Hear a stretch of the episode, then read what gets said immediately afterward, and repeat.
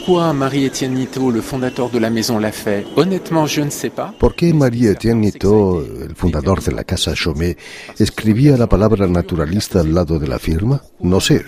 Lo que sí sé es que fue determinante para la casa, porque fijó su mirada sobre la naturaleza desde el primer día. Parce que ce regard sur la nature, il l'a posé le premier jour. Jean-Marc Mansfeld, director general de Chaumet, durante el lanzamiento de la exposición Vegetal, la Escuela de la Belleza, patrocinada por esta firma de alta joyería. Pero, ¿cómo se explica la palabra naturalista en la firma de un gran joyero? La nature, on s'est inspiré depuis très très longtemps. La naturaleza inspira desde hace mucho tiempo, pero cuando él firma Marie-Étienne Nitou, naturalista, Francia está en plena Revolución Francesa y precisamente el periodo conocido como el terror.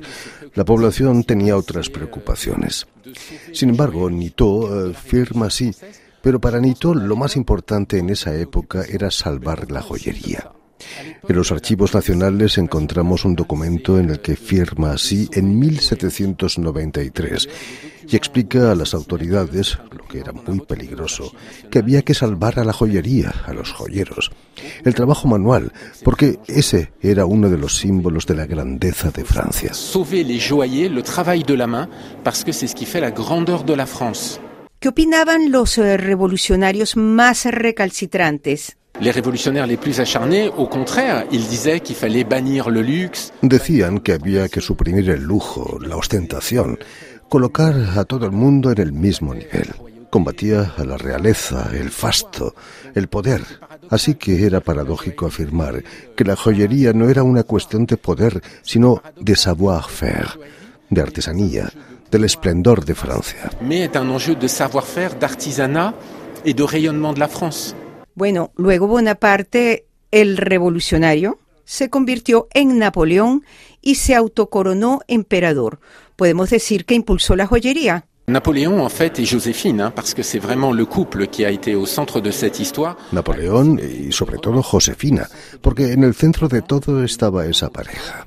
Eh, Pero volviendo a Napoleón, el emperador estimó que París debía volver a ser el centro del mundo mediante el lujo, el savoir-faire, los artesanos. Estamos hablando de las vestimentas, pero también de la joyería, de manera que hizo hincapié en poner de moda la joya como un emblema de poder y de esplendor. comme un, emblème de puissance et de rayonnement. ¿Cuáles metales se usaban en ese entonces?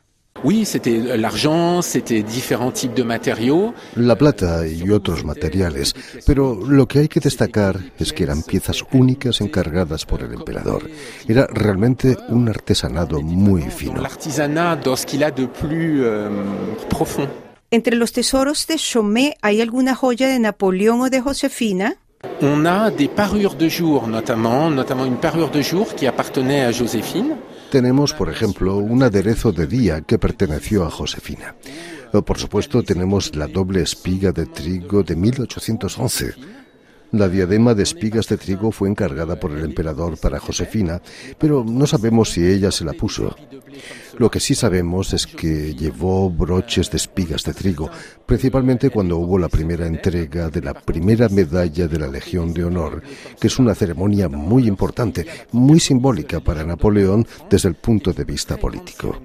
Tenemos documentos que indican que Josefina llevaba esas espigas de trigo en el cabello. Que Joséphine apparaît avec ses épis de blé, les mêmes que sur notre diadème, euh, dans ses cheveux. También hubo muchas abejas. Les abeilles, évidemment, euh, un symbole ô combien important, puisque ça fait référence aux anciens rois de France. Simbólicamente, las abejas eran muy importantes porque hacían referencia a los reyes de Francia, de manera que para Napoleón era una manera de legitimar su poder. Las abejas eh, tendrán un lugar muy importante durante todo el imperio al lado de los laureles, del trigo, el roble. Pero las abejas estaban por todas partes, en el tapizado de los muebles, las cortinas, el traje de la coronación. El objetivo era legitimar su poder a través de los símbolos, y tanto los vegetales como las abejas fueron los instrumentos de esa legitimación. Être les instruments de euh. Napoleón se convirtió en una suerte de dictador. Por cierto, El libertador Simón Bolívar se decepcionó cuando Bonaparte se convirtió en el emperador Napoleón. No obstante, Napoleón dejó un legado muy importante que mucha gente ignora. Muchas cosas, el Código Civil, por ejemplo, por el que aún nos regimos, y una serie de instituciones como el control de las finanzas, que fueron esenciales para su administración y que aún organizan las finanzas del Estado francés. Mais qui sont aujourd'hui encore ce qui organise l'État français.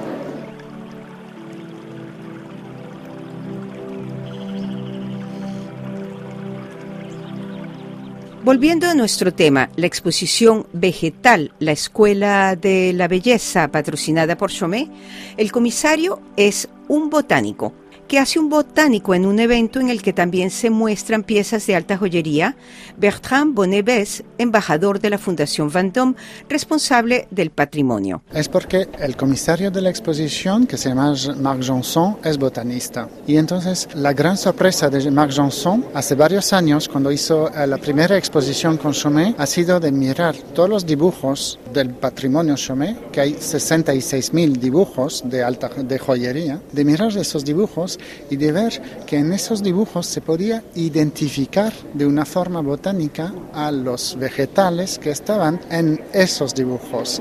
Entonces salió en la mente de Marc de enseñar que el ojo de un señor que hace botánica o el ojo del artista y el ojo de un creador de joyería como Chomé va hacia la naturaleza porque es la naturaleza que empezamos a conocer el mundo. Y entonces en esa exposición hay dibujos, hay fotografías, hay eh, piezas de joyería, hay eh, modelos, hay todo este tipo de cosas para que nuestra mirada sea abierta sobre la naturaleza. Hay una cosa muy particular. Bueno, Van Cleef, por ejemplo, eh, a Van Cleef le encantan las flores y tal. Cartier es como que, bueno, según mi opinión, mi pobre opinión, Cartier es más bien como los animales, pero es verdad que en Chomé se encuentran las plantas. Exacto, se encuentran las plantas y a veces son plantas humildes, no son siempre orquídea o rosas, hacemos también, pero pueden ser plantas humildes como vemos aquí, eh, este,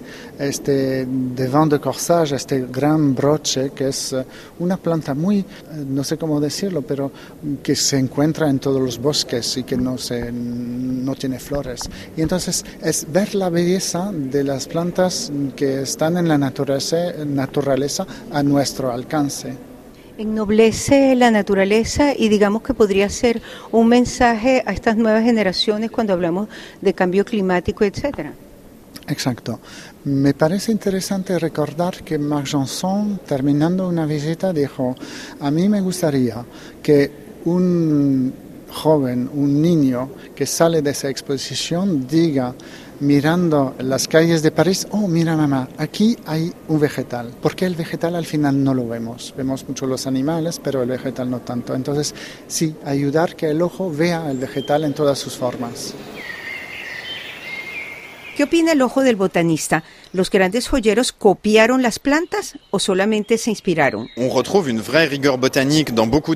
Pues fíjese que observamos un verdadero rigor botánico. Por ejemplo, ese broche hidria de Chaumet en el que vemos los pistilos de la flor representados por un pequeño rubí dan ganas de decirse, si yo fuera joyero, si fuera chomé, pondría un rubí bien grande para que brille. Pero en ese broche observamos que el joyero respetó fielmente la organización, la estructura de las hojas y de las flores. Es muy conmovedor. ¿Serán esas joyas en el futuro testimonio de especies desaparecidas? Seguro, para preservar la memoria es esta exposición. El mensaje es que hay que preservar las plantas por el bienestar de todos, por el clima, por la alimentación, por todo lo que las plantas nos aportan desde el punto de vista utilitario. Pero yo quería ir más allá del aspecto utilitario y decir que también es una manera de preservar la belleza del mundo y espero que los visitantes comprendan este mensaje de la exposición.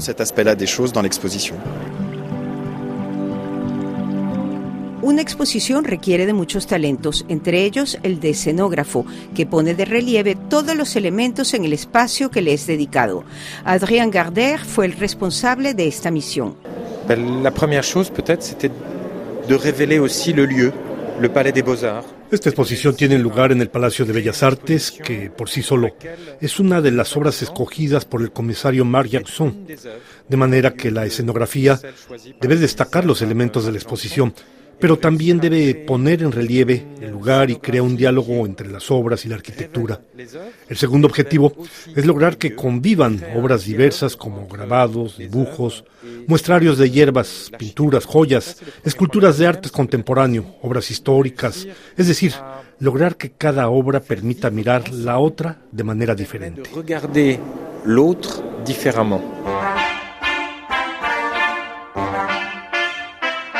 Por ahora, Chomé presenta esta interesante exposición que permite mirar al mismo tiempo la naturaleza, las artes y la alta joyería.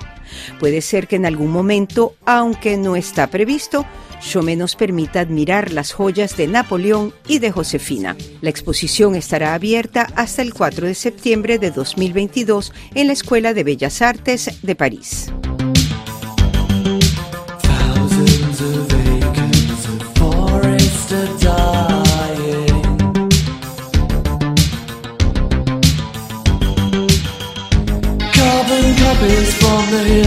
Above the forest line. Acid streams are flowing ill across the countryside. I don't